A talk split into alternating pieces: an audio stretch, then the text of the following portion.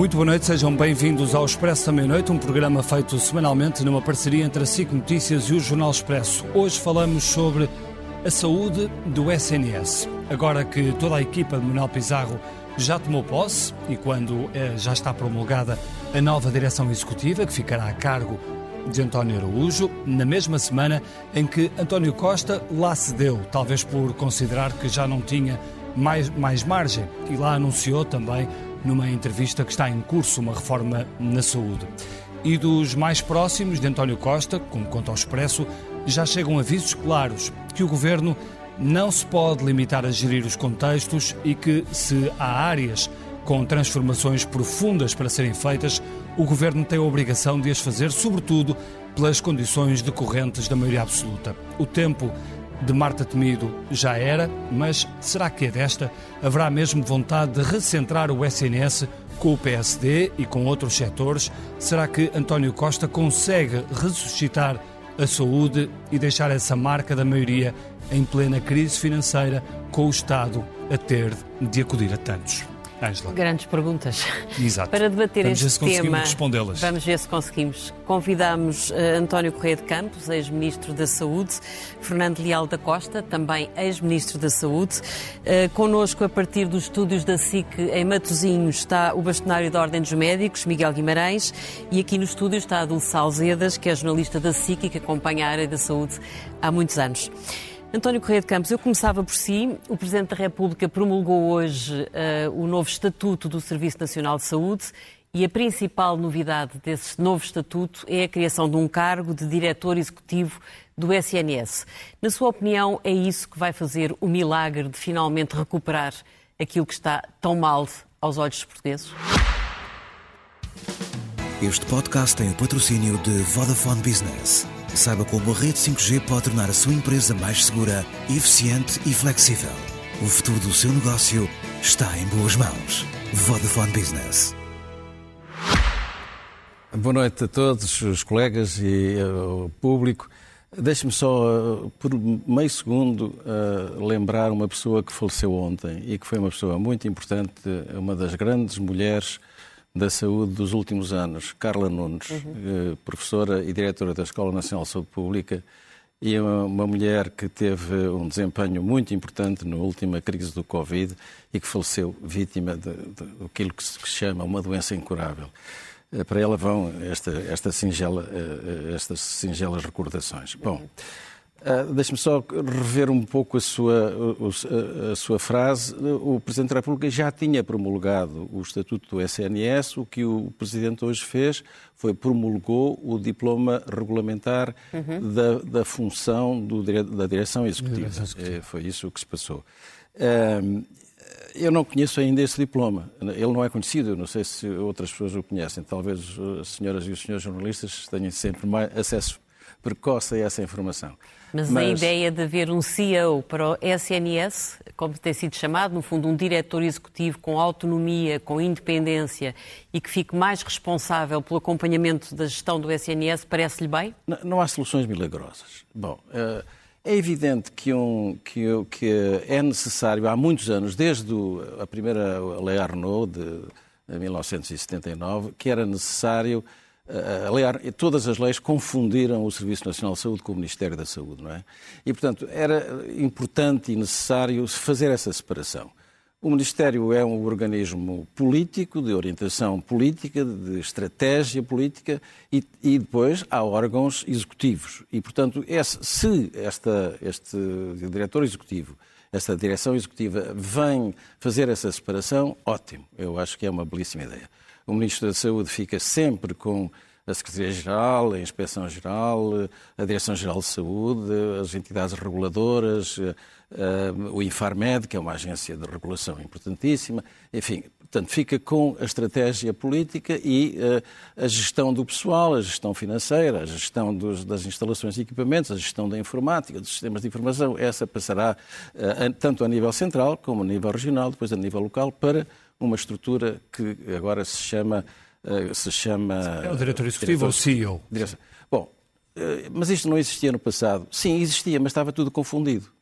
No passado, esta estrutura existia e havia uma Administração Central de Saúde que tinha todas estas funções executivas, menos uh, os serviços partilhados, a informática e outras coisas, e, uh, e, e, e, havia órgãos regionais que tinham, que eram as a emanação, a, a as ARS, no fundo. As ARS, que depois ordenavam hospitais, dirigiam hospitais e dirigiam a SES. Bom, essa, esta clarificação, portanto, independentemente do título, quer dizer, o título é copiado de outras, eh, de outras experiências estrangeiras, nomeadamente o Reino Unido, Sim. que fez uma, uma, experiência semelhante e, e eh, portanto, Curiosamente até do setor privado. Eh, se me permite ironia, tem, tem, chamado, tem chamado, sim, pois isso significa que, o, que a pessoa em questão tem que ter competências próprias de gestão, não é? Uhum. Mas tem que saber também muito de saúde. Não, é? deixe-me fazer-lhe uma pergunta. Face uh, ao estado em que está o Serviço Nacional de Saúde, que é reconhecido por todos, que está num mau estado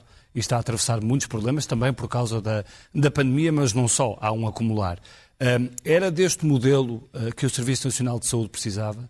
De um CEO e de um, e de um ministro, ser. de uma dupla? Pode ser, mas há uma coisa muito mais importante acima do modelo, que é pedir ao Ministério das Finanças que deixe de fazer a microgestão da saúde. Quem hoje faz a gestão da saúde não é o Ministério da Saúde. É Mas isso quer dizer que o problema, é, é mais do que gestão, é dinheiro? Não, não é dinheiro. Não é, não é dinheiro. No fim do ano vem sempre o dinheiro. No fim, mas vem tarde. É Quando... cativado, é cativado não, não, e regressa isso, tarde. Isso não, até nem era muito cativado. No tempo das cativações havia isenções grandes para, para, para, o Serviço Nacional de Saúde. Não é esse o problema. O problema é que eh, se se pede a um gestor hospitalar eh, quanto é que ele precisa, e ele diz, preciso de 100. Bom, eu 100 não te posso dar, mas dou-te 95. E se tu te esforçares e ficares em 90, eu até te dou um prémio no fim. Hum. Bom, ele uh, está à espera de receber 90, não é? Mas não recebe 90, nem 80, nem 85, recebe 70. E recebe 70 e o que é que ele vai fazer com 70? Não, é, nem, vai passar o ano inteiro a discutir com os credores. Mas em plena crise e, portanto, com a ministra Marta Temido, uh, o, o ministro, já ministro Fernando Medina disse que o problema da saúde não era com o Ministério não, das Finanças. Não, não, quer dizer, o que ele quis dizer é que o Ministério das Finanças acabava por pagar a saúde toda. Mas o que ele não disse é que pagava em momentos completamente errados. Pagava, Portanto, é preciso articular melhor o Ministério das Finanças. no, no princípio ou, ou na, no orçamento inicial, e depois chegava ao fim, andávamos ali por causa das. para, para, para, para a gente se, não ter problemas com, com Bruxelas, para, para que não, não apareça uma, uma dívida, andávamos a disfarçar ali com imaginação prodigiosa, a encontrar fundos em várias, em várias gavetas sobrantes para pagar os. mas se, tu, se, se somasse o total o total era generoso e era suficiente se fosse dado responsavelmente no início. E acha que António Costa vai ter a coragem de dar uh, um murro na mesa e dizer a Fernando Medina para fazer outro não, tipo de, de não. gestão ou não? Basta que as pessoas tenham a inteligência de perceber que os ministros das Finanças não podem fazer micromanagement, microgestão têm que confiar nos ministérios setoriais para fazerem a gestão. Sim, mas depois há um problema chamado dívida e déficit e essas coisas todas Sim, que isso, atormentam. Desculpa, mas é... quanto, mais, quanto, menos, quanto mais se desconfiar dos gestores, menos afinada é a gestão. Uhum. Doutor Leal da Costa, é preciso encontrar uma articulação entre o Ministério das Finanças e o Ministério da Saúde? Pensa que essa é uma questão central para resolver os problemas? Essa é, obviamente, uma das questões centrais, como o professor Correio de Campos disse a tradição, enfim, eu diria gestionária do Ministério das Finanças é a de partir do princípio de que se não der o dinheiro, ele seguramente não será mal gasto. E, portanto, este, este sistema de uh, desconfiança que o Ministério da Saúde sofre relativamente aos outros ministérios, nomeadamente ao Ministério uh, das Finanças, gera esta circunstância que foi aqui descrita com, com, com, com todo o pormenor. Há, há, várias formas de obviar a isso. Obviamente que é exigível da parte de todo o governo uma maior confiança em quem gere a saúde, do ponto de vista não só do micromanagement, como foi dito, mas até do ponto de vista político, uhum. transformar a política de saúde num desígnio nacional puxá-la para cima naquilo que são, de facto, as necessidades objetivas do, do, enfim, da população que está a ser governada e corresponder com o financiamento adequado, no momento próprio. É evidente que, do ponto de vista do dinheiro, nós poderemos sempre discutir se chega ou não chega. Um, a questão que se coloca não é somente, como disse o, o professor Correia de Campos, o momento da entrega do dinheiro à gestão, é também uma melhor alocação de prioridades, onde na realidade nós temos tido imensas dificuldades do ponto de vista de planeamento. E aí deveríamos, porventura, ir repescar outro tipo de ideias de gestão política, nomeadamente encontrar uma lógica de lei de programação de saúde plurianual uhum. que, Mas porventura, poderia permitir uma maior antecipação Mas de riscos algum, próprios. Dê-nos alguns exemplos. Por exemplo, no seu hospital onde está, no IPO, de que maneira é que isso, Bom, é que isso se sente? Eu não vou falar pela gestão do, do, do, do, meu hospital, até porque penso que somos, apesar de tudo, daqueles que até temos, enfim, alguma capacidade de não ficar uhum. a dever demasiado aos nossos credores. Mas o grande problema que nós temos é, de facto, a dois níveis, se quiser a três. O primeiro nível é uma extrema dificuldade do ponto de vista burocrático para a aquisição de bens. Eh, é sempre complicado. Eh, passa por controlos diversos ao nível do Ministério das Finanças, do Tribunal de Contas, obviamente, e, portanto, muitas vezes é complicadíssimo para comprar medicamentos em grande quantidade a partir de um determinado patamar de valor, e na oncologia é fácil encontrar valores superiores à necessidade de comprar acima de um milhão de euros, e, portanto, isso só por si é complexo. Portanto, às vezes faltam medicamentos nos hospitais porque não vem o visto do Ministério das Finanças. Às vezes ficamos a dever Okay. Às vezes ficamos a dever uhum. e às vezes o dinheiro não chega a tempo uhum. e precisamos, enfim, de julgar de alguma maneira para que os medicamentos não faltem aos doentes sem violar nada de muito grave do ponto de vista legal. Ao contrário temos... do setor privado, onde há muito maior agilidade uh, para, por exemplo, setor... efetuar compras, seja repare, de aparelhos, é, seja de... Repare, o setor, o setor privado só tem que dar conta ao proprietário o setor público tem de dar conta ao proprietário que somos todos nós. E, Mas, portanto, é normal bocado, que existam mecanismos de controlo que, de alguma forma, garantam que o bem público é bem gerido. É bem gerido. Eu não estou contra isso. O que eu estou a dizer, deixe-me só acabar isto, é que esses mecanismos de controlo são demasiado rebuscados e pouco ajustados à agilidade necessária okay. para a saúde. Isto prende-se com a compra de bens, prende-se com a contratação de pessoal uhum. e prende-se também com outra área que não é uh, menos importante, que é a forma como pode e deve ser gerida a inovação, o inesperado, aquilo que de repente não era de uma determinada forma e passa a ser de outra uhum. e não há reserva financeira para acomodar a isso. Mas o doutor há bocado falava da necessidade de dar uma maior centralidade política ao Ministério da Saúde dentro do governo. Certo. Aliás, li um artigo seu no Observador há dias, onde dava o caso de Inglaterra, em que a Ministra da Saúde é um ocupa facto. o segundo lugar na orgânica do é um governo facto. e em Portugal ficam a meio da tabela. Inglaterra não é um grande caso uh, de serviços de saúde. Não é, mas a ministra. Já foi um grande menos o que se ouve, o que se ouve, um o que se ouve falar de Inglaterra. Tem vários problemas, tem vários problemas que em tudo vários são. e graves vários e graves como nós temos uh, e próximos com é o facto da gestão deles ser parecido Olha, por uma razão muito simples, nós não podemos olhar para a política de saúde uhum. e para a saúde das pessoas numa perspectiva uh, monopolítica, ou seja, tudo aquilo que possa eventualmente ser feito que tenha impacto na saúde deve ser sistemicamente analisado pela própria saúde e pelos outros ministérios. Coisas tão simples como taxar um determinado produto ou eventualmente tornar mais difícil o acesso a determinado produto leva logo a uma discussão, enfim, com mais ou menos fim difícil com o Ministério da Economia. Hum. Uh, se de hoje para amanhã for uh, decidido uh, construir uma, uma estrada em qualquer lado, provavelmente ninguém vai pensar nos impactos que isso possa ter para a saúde das pessoas. Enfim, há normativos, até europeus, de avaliação de impactos na saúde que só podem ser feitos e com isso melhorar a saúde global das pessoas e por força disso melhorar a economia de um país, se houver uma maior atenção à saúde e ela não for vista apenas numa lógica da despesa, enfim, inevitável, mas acima de tudo numa perspectiva de melhor gestão da saúde de cada um e, dessa forma também, podermos contribuir para a diminuição da procura. Porque o problema que nós temos em Portugal e Inglaterra, de que falámos há pouco, é nós entramos num momento em que a procura de cuidados de saúde é muito superior é, à capacidade de oferecer cuidados de saúde. E, portanto, este desequilíbrio entre procura uhum.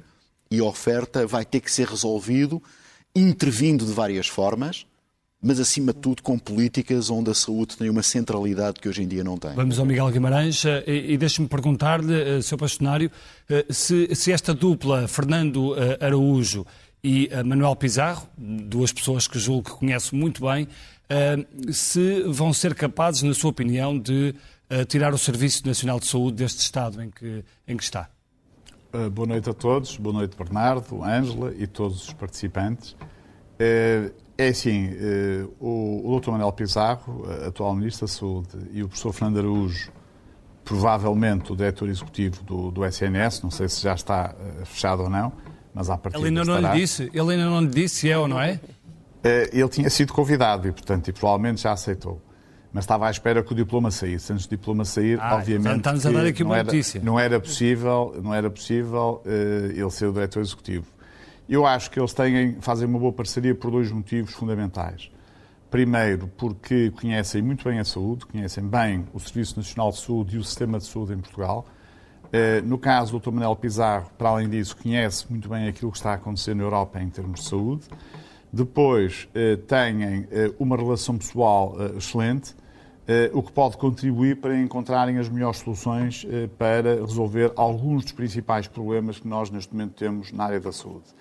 Eh, problemas que já foram, de alguma forma, falados, quer pelo professor Rui de Campos, quer pelo professor Leal da Costa, mas que eu gostava de acrescentar um, um segundo problema, ou seja, há aquilo que será o novo modelo de gestão que é absolutamente essencial para o funcionamento do Serviço Nacional de Saúde, e basta pensarmos, por exemplo, nos investimentos eh, que estão incluídos nos orçamentos de Estado, eh, por exemplo, em 2021 e 2022, em que os 500 e cerca de 500 de 530 milhões de euros em 2022 e os 230 milhões de euros em 2021 eh, não estão sequer a ser aproveitados. Ou seja, há uma ineficiência terrível dentro do próprio Serviço Nacional de Saúde. E nesta medida, a existência de uma direção executiva eh, pode ter mais valias, mas teria mais valias ainda se esta direção executiva tiver, fosse de facto independente, ou seja, nomeada pelo governo, nomeada pelo Estado, independente, ter o seu financiamento próprio e poder de forma, eh, eh, de forma organizada, de forma planeada, ser responsável pela organização daquilo que é prestação de serviços em Portugal, ficando o governo com as funções habituais de regulação, fiscalização e financiamento, obviamente com prestação de contas. Que eu não sei se é conhece, é... O doutor conhece o texto do Estatuto, sabe se ele fica aquém dessa, dessa, dessa meta que considera que seria ideal? E eu lamento dizer, oh, Ângela, mas eu não conheço o último diploma do Estatuto, tal como, como, como os, dois, os, dois, participantes que estão aí. Eh, não nos foi dado a conhecer, ele não foi tornado público. Uh, pouca gente o conhece e é importante nós vermos o que é que lá está, porque, na verdade, se o novo estatuto, o novo, uh, o novo estatuto, não, a nova regulamentação da direção executiva for semelhante àquilo que previa o estatuto do SNS, que já está publicado, como já foi dito, não vai acontecer isto que eu estava a dizer. O que vai acontecer é que esta direção executiva vai ter um papel de coordenação das várias unidades de saúde em Portugal, sejam eles hospitais, sejam os próprios agrupamentos de centros de saúde, e não só, porque vai ter também aqui uma coordenação sobre as outras entidades que já foram referidas, eh, como seja a própria ACSS e os partilhados do Ministério da Saúde e também as ARS, mas não vai ter propriamente um orçamento específico que é gerível da forma mais adequada, de acordo com aquilo que forem as diretivas de quem está a gerir o SNS. Ou seja, uh, vai portanto, continuar muito dependente do Ministério das Finanças, é isso? Eu acho que vai estar mais independente do Ministério das Finanças, mas não vai estar totalmente independente do Ministério das Finanças. De resto, se nós lermos o Estatuto do SNS com atenção, verificamos que vai ser dada mais alguma autonomia às unidades de saúde, estou a pensar nos hospitais e nos ACES, mas uma autonomia que, em termos de investimentos, está limitada num determinado valor eh, que existe. A partir daí, eh, tem que ter sempre a aprovação do Ministério das Finanças. Isto, tal como foi dito, é complicado, porque eh, as finanças, a tendência das finanças é reduzirem ao máximo aquilo que eles chamam os custos. E as finanças ainda não perceberam que o investimento na saúde não é um custo, é de facto um investimento. Porque se eu tiver mais pessoas saudáveis em Portugal, eu tenho mais pessoas com mais dias a trabalhar eu tenho pessoas mais felizes, é óbvio que nós temos aqui uma diminuição daquilo que são também eh, as doenças, as doenças crónicas, porque os doentes são tratados atempadamente. E se nós fizermos uma coisa. Acredita, acredita que, esta, que esta dupla que lhe é tão próxima, uh, quer o Ministro, quer uh, o CEO, vão ser capazes, por exemplo, de resolver algumas das questões que dizem respeito aos médicos, nomeadamente a revisão das carreiras, uh, tudo o que tem a ver com pagamentos aos médicos? Eu acho que tem se o Primeiro-Ministro não continuar a insistir teimosamente de que o programa definido pelo Governo para a saúde tem que ser rigorosamente cumprido. É evidente que os programas que são definidos pelos partidos políticos têm que sofrer adaptações em função das necessidades das pessoas, isto é, dos nossos doentes. Mas a acha questão... que o Ministro da Saúde terá força uh, frente ao Primeiro-Ministro para, eu, eu uh, para impor eu... essa atualização das, uh, da, da, da, da, revisão das carreiras? Das Sim, eu espero, Bernardo, eu espero que o Sr. Ministro da Saúde, o Dr. Manuel Pizarro, que é um homem experiente, que é um homem que tem peso político, eh, que eh, possa, junto do Conselho de Ministros, defender aquilo que é a importância no investimento para a saúde em Portugal. E há pouco uh, o, o professor Leal da Costa disse uma coisa interessante. Isto não é só uma questão de mais dinheiro, é uma gestão eficiente do dinheiro que já existe também. E nesta perspectiva, eu julgo que esta, esta dupla, que não é uma dupla, porque existe também dois secretários de Estado, é importante, não podemos esquecer os dois secretários de Estado, e depois o resto da equipa da Direção Executiva, podem ter condições para realmente começarem a aplicar o dinheiro da melhor forma possível. Eh, porque uma das coisas fundamentais e que muitas vezes falha nas nossas políticas em Portugal, não é só na saúde, acontece em várias áreas, é que as pessoas fazem planos fantásticos, mas depois não os aplicam na prática. Ou seja, é preciso pessoas para fazer acontecer. E nessa perspectiva, o professor Fernando Araújo eh, é de facto uma pessoa brilhante. Dulce, uh, o Dr. Fernando Araújo é do Porto, o Dr. Guimarães também é do Porto e o Ministro Pizarro também é do Porto e o Primeiro-Ministro veio dizer ao país e, que... de... e uma das secretárias de Estado também, também é, é do Porto, Porto. E o Primeiro-Ministro António Costa veio dizer que a forma como a saúde tem estado organizada no Porto é bastante melhor do que a forma como as coisas têm corrido mais a sul. Uh, se já se sabia isso, porquê é que não se começou a mudar isso tudo a nível nacional? Porquê é que, porquê é que o Porto teve um comportamento à parte? Há dois países na saúde? Uh, há mais do que dois países na saúde. Se nós olharmos, por exemplo, para o Algarve, o Algarve é completamente diferente da região de Lisboa e Val do Tejo, do centro e do Porto. Mas, de facto, o Porto conseguiu uma coisa que em Lisboa se tentou também e que teve enfim, colidiu com, algo, com grandes interesses corporativos, que foram as, as, chamadas urgências metropolitanas. Portanto, o Porto tem há muitos anos urgências metropolitanas e que foram até, julgo eu, uh, postas em práticas e organizadas uh, pelo, pelo, pelo Dr. Fernando Aruz, quando ele era presidente da ARS Lisboa. Nós em 2005, em, salvo erro. 2005, 2006. Hoje nós, te, nós temos em Lisboa algumas urgências metropolitanas, por exemplo, o caso, julgo que são apenas duas, oftalmologia e otorrino. Uh, por exemplo, no caso do otorrino, que é uma das que eu conheço melhor, uh, participam nessa urgência metropolitana médicos do Hospital do Montijo, de Setúbal, do Garcia Dorta, do São Francisco Xavier, da Amadora, de Louros acho que não, porque Louros foi depois, de Santa Maria, de São José. E, portanto, a urgência é todos os dias em Santa Maria e estes médicos destes hospitais vão uma, duas vezes por ano ao Hospital Santa Maria fazer a urgência. Mas é uma, mas é uma reorganização necessária para que não morram, por exemplo, mais grávidas? Olha, por exemplo, no, por caso, exemplo, no caso da obstetrícia, uhum. e aliás, quando eu sei, eu acho que não, não sou só eu que sei, eh, foi uma das, das primeiras propostas feitas pelo Dr. Diogo Aires Campos ao à, à, Ministra da Saúde, ao Ministério da Saúde, foi exatamente essa. Foi uh, uh,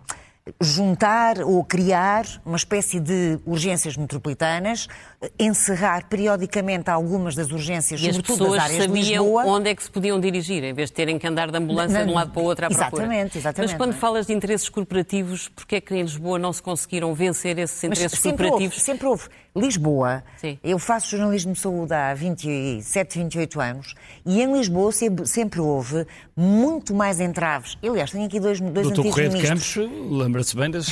Foi, foi vítima sempre, de, uma, sempre houve. de várias muito histórias de ambulâncias. mais é? entraves, é? há alterações profundas uhum. do que, por exemplo, o Porto.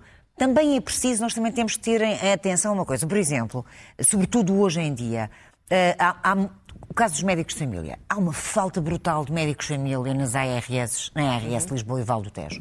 O Porto, a região do Porto, ou a região do Norte, é que tem menos falta de médicos de família. E isto tem a ver com quê? Com várias. Uh, uh, uh, por várias razões. Uma das razões, por exemplo, tem a ver com o custo de casa. É muito difícil para um especialista que acaba a especialidade e que entra num hospital e que fica a ganhar, não sei, de 1.200 e não é? 1.200 e qualquer coisa no primeiro ano, onde é que vai arranjar uma casa e pagar, enfim, essa é uma das grandes dificuldades. No Norte, não. E já houve coisas muito mais engraçadas. Portugal, em termos de saúde, tem tido ao longo dos anos situações que são até, de alguma fora, forma, hum, dá para rir. Isto é para não chorarmos. Por exemplo, Coimbra. Coimbra, durante muitos anos, foi a região da Europa com o maior número de médicos per capita. E, e, e, quando havia falta de médicos no resto do, de todo o país. Portanto, isso é má gestão. É má distribuição. É má gestão, má organização. Isto que o doutor Leal da Costa dizia aqui da questão, desculpa, deixa-me só dizer isto, da questão da, da, da, da, lei, da necessidade de uma lei plurianual. Uhum. De facto, é verdade. Nós não podemos continuar a fazer, ou nós, os governos, não, continuam, não podem continuar a fazer uh, decisões para, para o SNS para um ano, se calhar devia ser para dois, ou para três, ou para quatro. Uhum. Porque não é num ano que se consegue fazer o que quer que seja num hospital, num centro de saúde, no ASES. Doutor Correia de Campos, deixe-me perguntar relativamente à, à Ministra Marta Temido, uh, se acha que foi uma, uma teimosia da parte de António Costa manter a Ministra uh, neste, neste novo governo, ou se ela devia ter sido remodelada. Os, eh, os, factos são muito evidentes. Que havia uma, uma, série de impedimentos presenciais de, dos, dos, dos, grandes protagonistas do Estado, Primeiro-Ministro, Presidente da República, que, estavam, que estavam fora, não, tiveram, não, não era possível eh, reunir as agendas. Além de mais, a, eh, a escolha de, de, uma equipe governativa deve demorar algum tempo. Quer dizer, muitas vezes é feita em cima do joelho. Outras vezes já vem preparada de trás. Quando vem preparada de trás, ela é bem, bem pensada. O doutor está a falar do, do compasso de espera do... entre a saída da ministra e sim. a posse não, do sucessor. Falar, é, estou a falar, não, é da posse, é, é, da, é da, da, renovação de mandato a Marta Temido. Da renovação de mandato em, eh, depois Nas das eleições? eleições sim. Não, quer dizer, isso eh, eu, eu penso que a doutora Marta Temido teve uma, um desempenho uh, visivelmente positivo ao longo da crise, não é? Foi, foi, uh, eu, Acha que foi visivelmente positivo? Ah, sim, então a população apreciou isso, as, as eleições demonstraram isso, a, a, Coimbra, onde ela foi candidata, mais Leiria, onde foi candidato o Dr. Lacerda Salles, demonstraram... Acha que foi só por uma questão de popularidade que Marta Temido ficou? Quer dizer, ouça, a doutora Marta Temido é uma pessoa, era uma pessoa bem treinada, bem preparada, tinha boas condições para poder, era uma, era uma jurista, eh, professora de saúde pública, professora especialista em, em recursos humanos, só que, quer dizer, a, a, a, assim, a pandemia ocupa tudo Ocupa e, e, provavelmente não há tempo sequer para, para a estratégia, para pensar o que é que se vai fazer a seguir. Não, não há um minuto de liberdade, não há uma margem de liberdade para pensar noutras coisas. É evidente que toda, toda a gente diz que se a professora Marta de Vida tivesse saído no, no, no último governo, saía em glória e seria santificada. Enfim, as, os os mentideiros da política contam uma série de pequenas histórias que não, que não, não têm importância nenhuma para a grande política uh, sobre isso. Não, só e, portanto, tem importância por, por, ser um setor tão importante e por, sim, e por haver uma imagem muito isso, clara de degradação do. Se o senhor estivesse na, na, nas, nas tamancas, como se diz, do, do Primeiro-Ministro, era capaz de ter feito exatamente o mesmo. Para hum. que é que eu vou mudar uma pessoa que é apreciada publicamente, que teve um desempenho excelente e agora vai haver algum dinheiro e alguma calma e, portanto, podemos avançar por aí. O doutor falou aí de Coimbra e isso lembrou-me que o doutor Manuel Pizarro, o novo ministro, o seu primeiro ato público foi ir a Coimbra uh, garantir aos cidadãos de, de, da cidade que uh, o projeto da maternidade, a tal maternidade que foi prometida pelo Primeiro-Ministro na última campanha eleitoral, que tem que ir para a frente. Acha que é um bom começo começar a fazer campanha eleitoral? Não, isso não é campanha eleitoral, por amor de Deus. Acho que eu É não, não, não uma sabia, promessa não sabia que, que o eu nunca vi- mais é cumprida, não é? o que eu vi foi uh, de ir lá regar a oliveira do Serviço Nacional de Saúde. Não sabia dessa, dessa história da maternidade, mas, mas fico, a, fico a saber. Não, é evidente, quer dizer, os ministros são políticos. E ai de nós se o Ministro da Saúde não for um bom político. Isso, quer dizer, é, é- o que se lhe pede é que seja político, não se lhe pede que seja administrador. O administrador não agora, acha então, que era de evitar agora então, não acha que era de evitar estarem sempre a prometer, por exemplo, olha, o Hospital Todos os Santos, que já está Não, prometido não, e ouça, reprometido e mas- reprometido e nunca Sim, mais se faz. eh, Eu, eu, eu não Tal como esta maternidade Eu nunca fiz promessas, eu nunca fiz promessas e por isso também não, não tive eh, grande mérito na minha governação, porque eh, as promessas só, só, só, só gostava de apresentar factos quando eles eram verosímeis e, e possíveis, estavam quase palpáveis. Eh, mas reconheço que os políticos têm outra. Uhum. Têm que fazer têm- política. têm que fazer Têm que fazer política e têm política. que aquecer o ambiente, animar as pessoas, e isso faz parte da vida política. Bom, agora, ah, ir, ir a Coimbra, portanto, não me parece que seja nada de, de condenável, antes pelo contrário, acho que ele fez muito bem. Aliás, simbolicamente foi regar a oliveira do Serviço Nacional de Saúde e prestar homenagem e prestar, e prestar homenagem ao Dr. António Arnaud, que toda a gente enche a boca com o Dr. António não, Arnaud, e, e na realidade. muito- E, e era fundamental, em sua opinião, já agora só para, para fazer esta última pergunta, eh, esta construção deste hospital, tantas vezes prometido em Lisboa, eh, é, é fundamental que O aconteça Hospital de neste mandato? Então o senhor tem, tem no Vale de Alcântara não sei quantos esta- estabelecimentos que, que têm 300 anos de existência, que eram conventos mal adaptados. Não era fundamental? Mais que fundamental. Portanto, é uma promessa Há que António Costa tem de cumprir. Há que séculos. Olha, e não, e não teríamos o terreno, o terreno de, de, Lour- de- não é de Louros, é de Chelas. Chelas. Não teríamos o terreno se o, o, o, o Dr. João Soares, Presidente da Câmara de Lisboa, um dia me encontrasse e, no- e me perguntou: Olha lá, ainda precisas daquele terreno, daquele terreno de Chelas, que é tão, tão interessante, são 12 hectares. E eu disse: Ah, pá, por amor de Deus, não ocupes esse terreno. Já. E mesmo assim ele já foi retalhado a norte, a, a poente, com aquela estrada que passa ali um bocadinho. Passa É só- essencial. Mas Depois quem lançou a, a- primeira pedra do programa foi aqui na equipa do, do Dr. Leal da Costa. Tinha havido um, um primeiro Não, lançamento. Não, havia lá um cartaz, E depois, cartaz. Sócrates, já tinha exatamente. havido várias, e depois, até- eh, houve pá, aí dois ou três lançamentos. Houve várias Não, primeiras eh, pedras. a é- é primeira bem pedra conhecido. é, vai-se Não, repetindo atenção, é longo bem. Várias primeiras pedras. É bem conhecido o motivo. que se lançou o primeiro concurso. É bem conhecido o motivo porque o, porque o hospital não avançou, é porque estávamos em plena eh, intervenção estrangeira e não havia Sim, recursos. claro, não havia. Isso é, é bem Sim, e conhecido. agora vamos E na altura, em... e na altura Não, agora, concurso agora não, é, um- os concursos parece que, que. Está arrancou adjudicado. finalmente. Hã? Está adjudicado. Está adjudicado. Está Está adjudicado. a ver? Está. E na altura da Troika não se fez porque, nomeadamente, as condições concursais que tinham sido desenhadas antes criavam do Estado português a obrigação de sustentar o falhanço do consórcio bancário. E, portanto, se por alguma razão a que não se fizesse, ficava tudo do nosso Ficava lado. E, portanto, claro, não havia sim. condições e o Dr. Paulo Macedo, como bom gestor que é, decidiu, "Epá, isto não pode avançar assim. havia E depois não havia condições. Ok. Eh, Ia-me fazer uma pergunta. E ia fazer uma pergunta que, ainda voltando à gestão, o Governo tem em curso um processo de descentralização de competências para as autarquias, em que a área da saúde é uma das abrangidas, e o Presidente da República, hoje, quando promulgou estas novas regras para o SNS, disse que ainda tinha uma dúvida, que é como é que se iam articular eh, algumas das estruturas a nível regional, a nível conselho e depois a nível central. Portanto, bem. esta E- descentralização acha que dificulta ou que vai facilitar? Nem uma coisa nem outra. Eh, Eu, eu sou muito rápido. Eh, Dois minutos. Em primeiro Tem lugar, tempo. Em primeiro lugar, o facto de eh, se falar no Porto e até o governo podiam ser todos portuenses, que não fazia rigorosamente diferença nenhuma. Eh, o que está em causa é a competência das pessoas e, obviamente, eu, eu, eu tenho a ideia clara e concreta, porque tenho o gosto de os conhecer pessoalmente, que os três membros do governo para a saúde são seguramente pessoas competentes.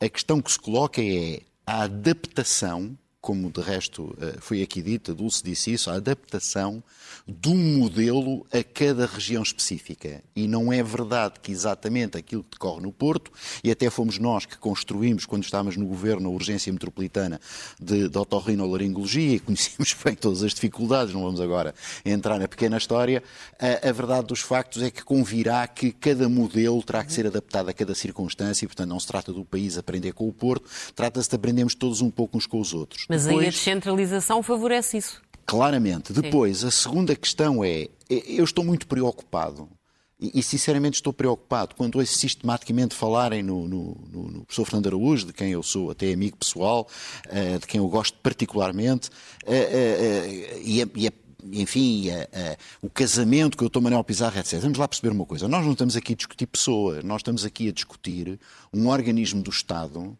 que se deseja perene, que terá dificuldades. Eu entendo que esta lei de estatuto peca porque eh, perdeu-se uma oportunidade de fazer aquilo que tem que ser feito, que é uma grande revolução na orgânica do Ministério da Saúde. Hum. Há muitas agências que teriam necessariamente que desaparecer ou passarem a ser integradas nessa direção executiva e, tal como foi feito, perdoem-me os, os, legisladores, dá-nos a ideia que é um enxerto metido à pressa, hum. num contexto em que qualquer regulação que não tenha abrangência está condenada a falhar.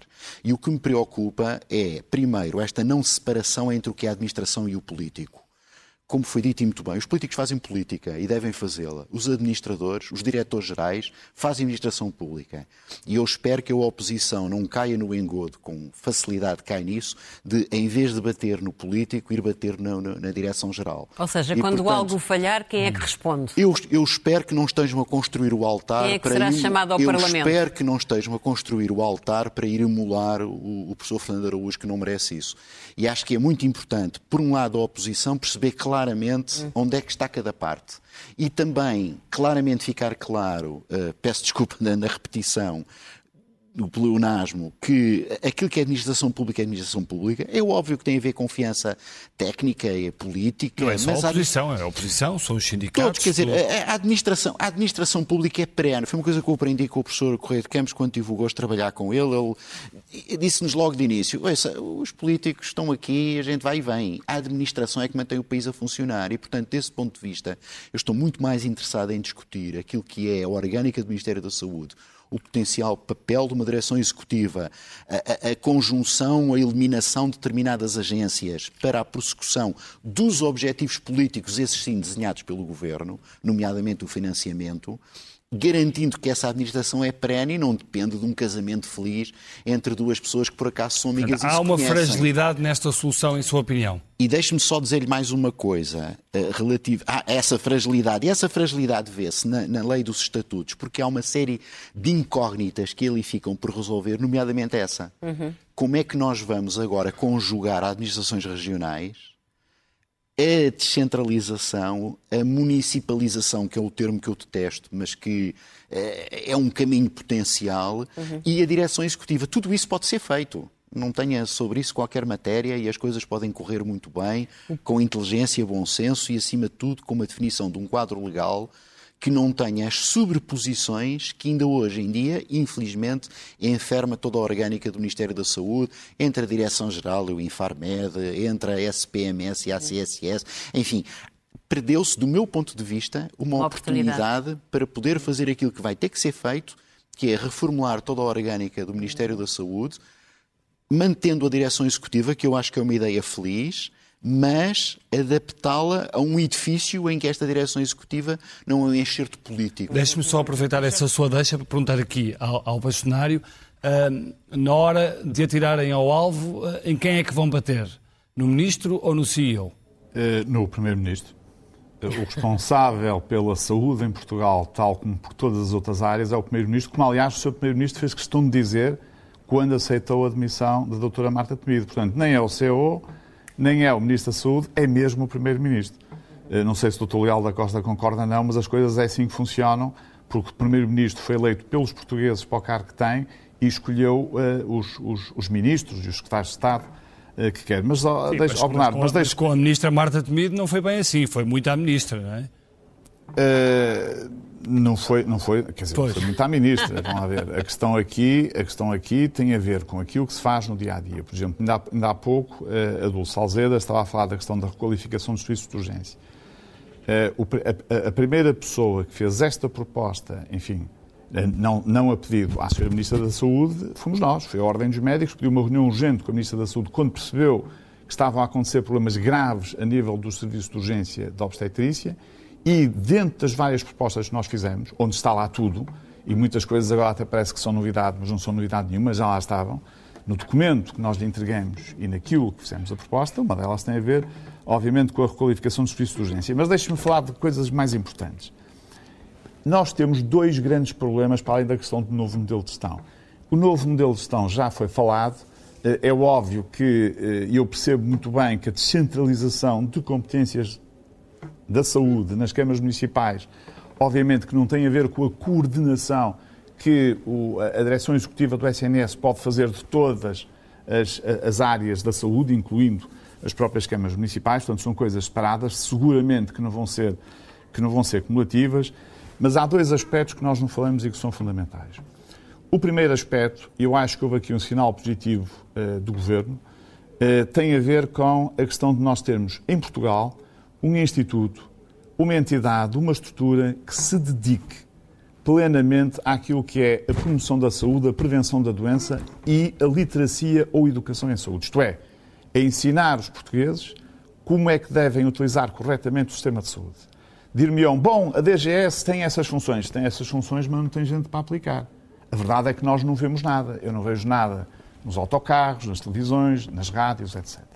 Portanto, este é o aspecto principal, porque se nós queremos ter um sistema de saúde sustentável, se nós queremos começar a mudar a agulha, nós vamos ter que apostar mais nesta área. E eu achei curioso que eh, o habitual secretário de Estado Adjunto e da Saúde tivesse um nome diferente. Enfim, deixa de haver adjunto, que é, eh, neste caso, a secretária de Estado eh, para a promoção da saúde.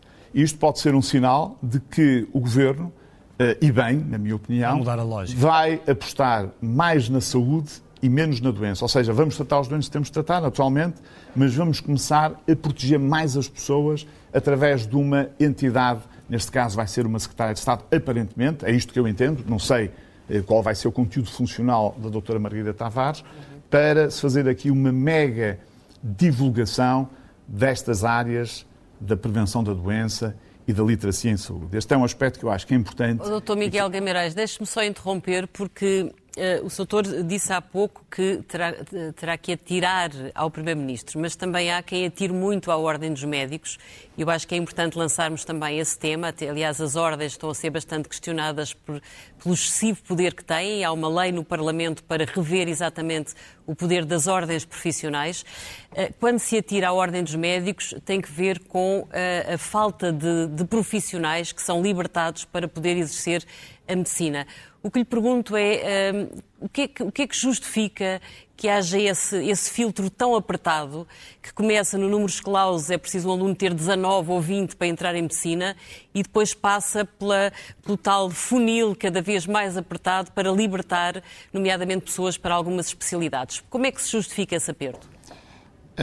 Ângela, uh, a única coisa que eu lhe posso dizer é que você está num dos três países da Europa que mais médicos tem por mil habitantes. Isto é factual. Quer dizer, nós continuamos a bater na mesma tecla. Esse Mas é o especialidades que estão brutalmente carenciadas. Já, lá, já lá vamos. Já lá vamos. São duas coisas diferentes. Já lá vamos. Temos, eh, em termos... Doutor Fernando Leal da Costa Estão aqui falta de médicos. Falta de médicos. Deixem-me só, deixem só terminar. Temos um número de médicos especialistas superior à maior parte dos países europeus. Só dois países é que têm mais médicos especialistas do que nós, eh, que eu penso que é a Grécia e, e outro país que agora não me lembro qual é. E em termos de estudantes de medicina, neste momento estamos em sétimo lugar nos países europeus que mais estudantes de medicina têm por 100 mil habitantes. A questão que se coloca em Portugal e que é uma questão fora do vulgar é que nós temos no Serviço Nacional de Saúde, para já temos um Serviço Nacional de Saúde, ou seja, temos um Serviço Nacional de Saúde, teoricamente, para os 10 milhões de portugueses, mas como nós todos sabemos, não dá para os 10 milhões de portugueses. E por isso, se nós queremos prestar todos os cuidados de saúde no Serviço Nacional de Saúde, nós não temos os médicos todos no Serviço Nacional de Saúde. Repare que você, neste momento, tem em Portugal cerca de 55% dos médicos no Serviço Nacional de Saúde e cerca de 45% dos médicos fora do Serviço Nacional. Deixa só ouvir, deixa só ouvir Bast... aqui o Fernando Leal da Costa sobre a questão Mas... do, do, número de médicos. Da falta de médicos. É, o, o, o Sr. Bastonário tem, tem, tem razão quando, obviamente, os números são números, quando se refere ao número de médicos disponíveis em Portugal. Agora, eh, também disse outra coisa que é importante e tem toda a razão. O número de médicos no Serviço Nacional de Saúde não é suficiente para aquilo que o Serviço Nacional de Saúde se propõe fazer, e há várias formas de contornar isso, Mas não é menos verdade que esta demografia médica está muito envelhecida. E o número de médicos que efetivamente existem em Portugal não corresponde ao número de médicos que estão a praticar medicina em Portugal. E, portanto, há aqui algumas diferenças que têm que ser tratadas. Dito isto, e não é por ser médico, e aqui não há nenhuma aliança corporativa com o meu bastonário, eh, também não é menos verdade que não é a Ordem dos Médicos que tem responsabilidade por não haver neste momento um número suficiente de médicos em Portugal. Então quem há, é que tem? Há, há um vário conjunto de fatores. Logo à partida, durante muito tempo, cometemos um erro que, aliás, começou a ser corrigido pelo professor Correia de Campos, justiça lhe seja feita, quando tentou uh, alterar a relação de números clausos eh, durante muito tempo, porque havia muito médico em Portugal, julgou-se que a melhor forma de combater isso era não formar médicos, esquecendo que os médicos da minha geração um dia haviam de começar a ficar mais antigos, qualquer dia reforme, e a verdade é que temos um problema em que o número de aposentações é superior ao número de entradas. E, a portanto, ministra um Marta gap, Temido atirava um as culpas para os anos 80, isso faz sentido? Não, mas, eh, não, se trata de, não se trata de tirar as culpas. A, a, a, a Dona Marta Temido disse muita coisa que não devia ter dito, disse algumas coisas certas, outras erradas, todos nós temos disso, essa foi uma das infelizes dela. Uh, o problema neste momento não nos interessa estar a olhar para o que, para o que aconteceu antes. O, o, problema que nós temos é, como disse o Sr. Bastonário muito bem, nós temos médicos disponíveis. No Serviço Nacional de Saúde não estão tantos quantos deviam estar. Duas questões. Porquê é que saem tantos médicos que ainda hoje vi, abrem-se concursos e os médicos não querem vir para o Serviço Nacional de Saúde? Que é preciso responder, entre outras, entre outras coisas, é preciso responder a isso. Sim. Depois, é preciso ao mesmo tempo não só cativar os médicos para que eles fiquem no Serviço Nacional de Saúde, mas também ir repescar médicos que, entretanto, saem para outros locais, nomeadamente imigram. Há um, há um problema muito importante que é pouco falado. Nós estamos no mercado europeu claro. e, portanto, não se trata apenas dos médicos portugueses quererem ir trabalhar para o serviço privado português. Há muito médico português que vai trabalhar para serviços públicos de outros países uhum. onde são melhor remunerados. E, portanto, há aqui, de facto, uma questão de fundo. Esta não é do CEO, não é o CEO que vai resolver isto. E depois ainda há a questão da concorrência concorrência com os, com, com os tarefeiros, não é? Bom, isso é outra que é questão. É coisa... Essa é outra questão que merecia uma conversa mais longa. Isso é, isso é, uma, isso é uma questão à parte. É uma questão. É uma questão. É um pediver, um tarefer ganhar o triplo do que ganhou. Está bem, mas é Angela de Campos, no seu tempo, de facto, era um fediver, porque havia poucos tarefeiros. Hoje em dia. Eu sei, eu sei. Hoje em dia, não.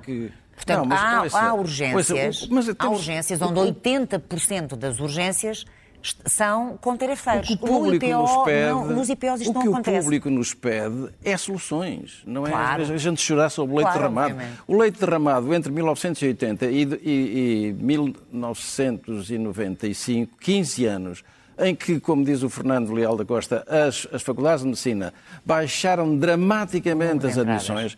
O, o, o, o doutor Miguel Guimarães lembra-se certamente de haver 5 mil alunos no primeiro ano de medicina nos anos, a meados dos anos 70 em todo, nas três uhum. faculdades, só havia três escolas médicas do país.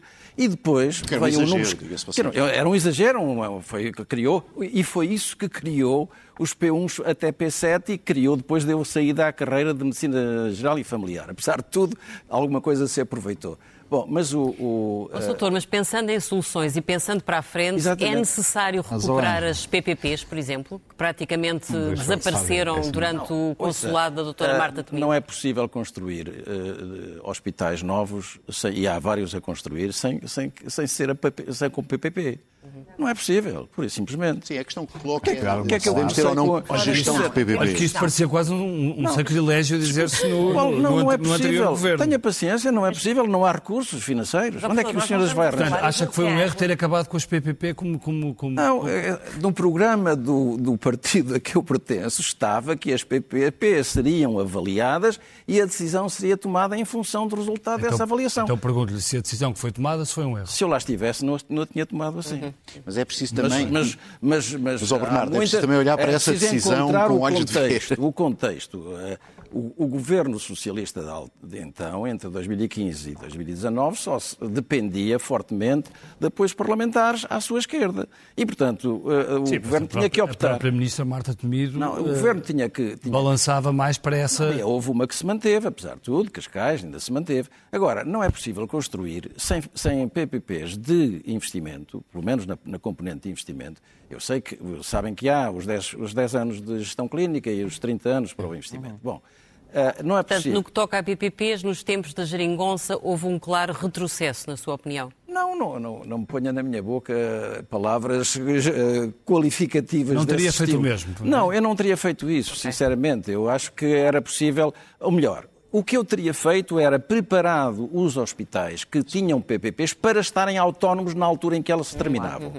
E isso é que me parece que talvez não tenha havido esse esforço. Com um modelo de gestão semelhante a, um modelo de PPP, o mesmo é? modelo de gestão, mantendo e encontrando que, formas de... O que é que ia dizer sobre não, as PPPs? O que ia dizer é que essa questão das PPPs tem que ser vista eh, numa lógica de contexto, como disse o, o professor Correio de Campos. Eu sou um defensor da, da, da, da, PPP e acho que tem várias vantagens. Não é o Eldorado que muitos imaginam. Funcionaram bem porque os contratos que estavam feitos, justiça lhes seja feita. Eu só falo dos relatórios fez. do Tribunal de Contas uh, e os relatórios do Tribunal de Contas uma conversa, Isso levava-nos a uma conversa mais longa sobre a medição da efetividade em saúde. Portanto, é mais complicado do que isso. Em termos financeiros, sem dúvida, porque os contratos eram altamente favoráveis para o Estado.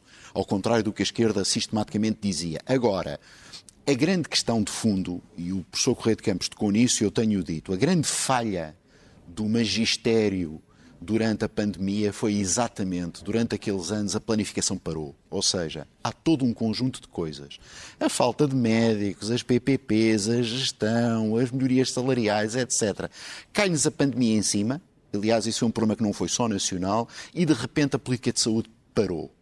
E esse fenómeno nós estamos agora a sofrer com ele, ou seja, tudo aquilo que tinha que acontecer aconteceu. E, portanto, acontece num cenário em que ninguém se preparou para aquilo que iria necessariamente acontecer. E, portanto, agora estamos muito depressa a tentar recuperar.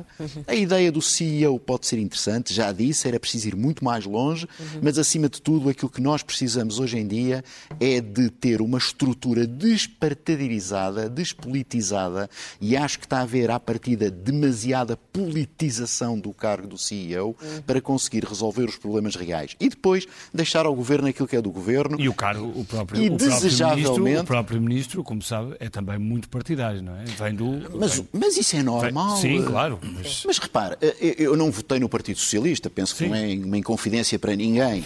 Eh, em tempo já votei, desta vez não votei no Partido Socialista, não é inconfidência para ninguém. Agora, repare, eh, parece-me normal que o partido que ganha as eleições tenha um governo feito com os seus membros. A Inglaterra é o que, é o que acontece. Isso a mim não me choca nada, bem pelo contrário. É um político, ainda bem que é um político, só espero que seja um bom político. Agora, a administração é diferente e acho que um dos problemas que nós temos em Portugal, e estamos aqui rapidamente nesse erro, é politização excessiva, Sim. eu diria quase partidarização do cargo. do talvez a direção executiva seja uma boa saída para uh, um, se lançar uma despartidarização, parcial, ainda que terno. com o devido respeito, utilizando, que... utilizando um português corriqueiro. Diga, Nesse ponto de vista já tramaram o Fernando Araújo. Ou seja, toda a forma como o tem insuflado, todo o deixar cair o nome, um, era para ser ministro, afinal já não é ministro, há de ser CEO. Ah, Tudo isto não foi jogado bem com não. ele, sinceramente. Miguel Guimarães, acha, acha eu, que a armadilha... dele não aceitaria o cargo.